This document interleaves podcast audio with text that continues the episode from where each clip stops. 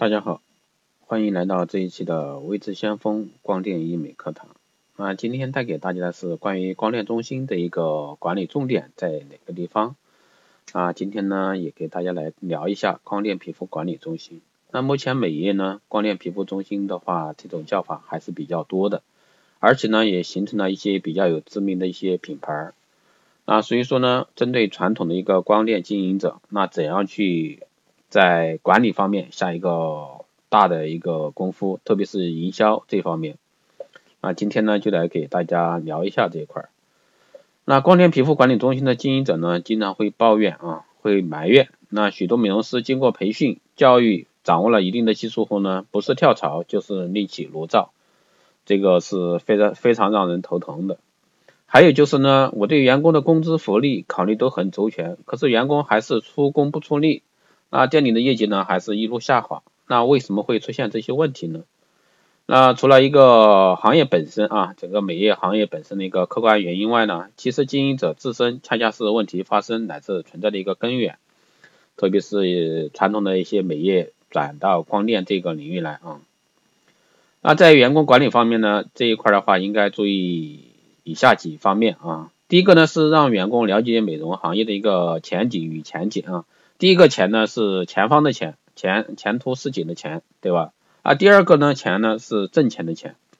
那如果说员工不了解美容行业的一个发展规律、演变的阶段性，看不到从事这个行业的前途与前景，啊，就会丧失做事的一个动力和进取心。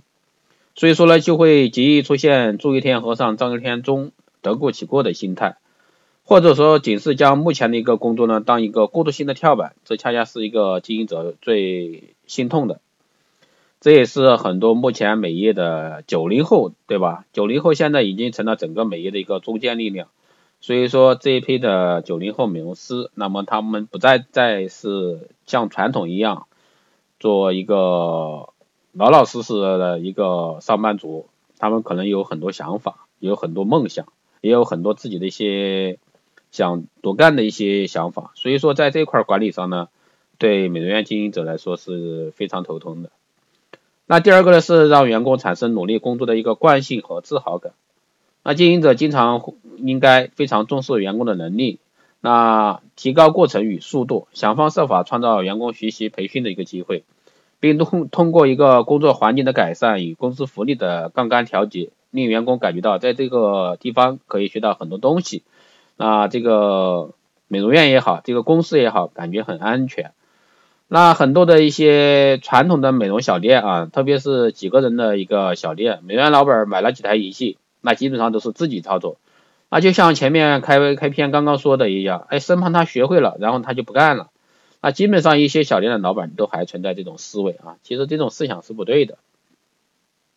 那第三呢是尽可能的去采纳员工的合理提议和与意见啊。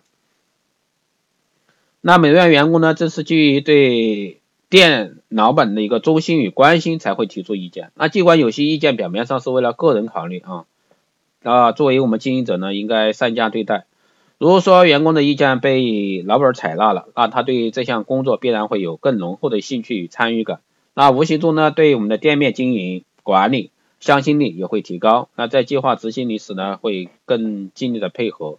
所以说我们在这一块的话，作为美容院老板也好，美容院经营管理者来也好，你要注意这一块。那第四呢，是要清楚知道员工的一个需求。那一个成功的经营者呢，应该了解员工的需求，包括经济、自我肯定、能力认同的这三个方面都是非常重要的。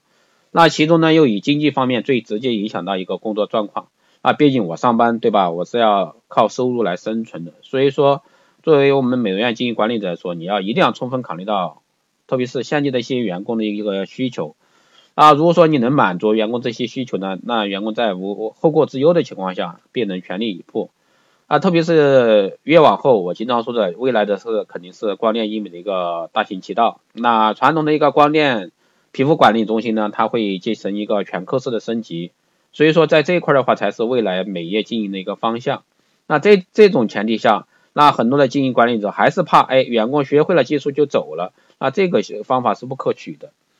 那像一些做 I I T 的，对吧？那些大公司，世界五百强，对吧？那他不怕他的员工走吗？那为什么的话，很多员工有留的，也有走的，但是留下的比走的多，为什么？那就是因为无非就是第一个收入，第二个在这里的自我价值。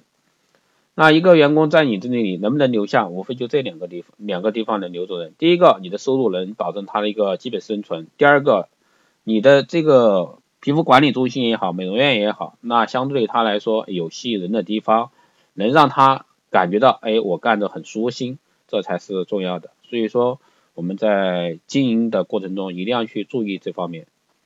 那最后一个呢，是让员工自己设定目标啊。那作为我们的经营管理者，应让员工依其本身能力设定工作目标。特别是现在的美容师啊，你一定是把大目标给他拆分成小目标，这样的话对他来说才会有意义。那很多时候我们培训机构去下店培训的时候，全部是按照照搬模式去培训。那真正对员工，也就是说对店面的美容师也好，对一些经营管理者也好，啊，如果说照本宣科这样去培训是没有任何意义的。一定是从员工这一块大目标拆分小目标。然后一直做到啊，你这个目标能让美容师也好，经营管理者能执行可行，这样的话才对这个店家起到一个非常大的帮助。所以说，在整个过程中，我们要从旁予以协助，使其能力调整一个工作目标。所以说，这是从一个员工的角度去对皮肤管理中心这一块去做一个管理的一个建议。那当然，一个好好的皮肤管理中心要做成全国的一个知名度，那必须是下非常大的一个力气。不管是从硬件也好，软件软件也好，还是你的技术能力，那软件呢就是技术培训能力了，那你的技术好不好，对吧？你的效果好不好？那对终端消费者来说，你这里效果好，那我就来；你的效果不好，我就不来，对吧？那如果说是对一个店家来说，那业绩能不能是让你生存？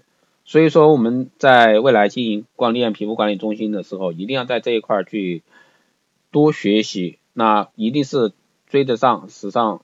潮流的前沿，那这一期的光电节目就是这样。但其实我今天只是讲了一一小则部分啊，一小则部分。那如果说大家想听这一块课的，恰好我们最近科美公司这边也在做这方面的一个课堂培训。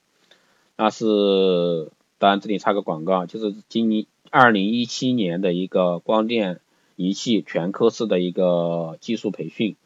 那是在成都这边啊，成都公司这边。那在一月份的时候，一月二号到四号，所以说感兴趣的话，都可以在后台私信加我微信四幺八七七九三七零四幺八七七九三七零，备注电台听众，或者说你备注想来听课程都可以。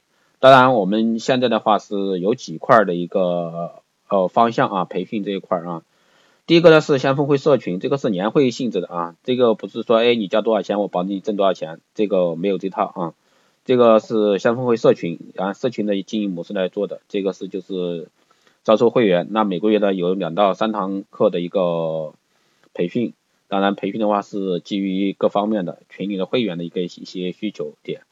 那第二个呢是一个 VIP 的私人定制，这个私人定制的话是针对美容院管理方的。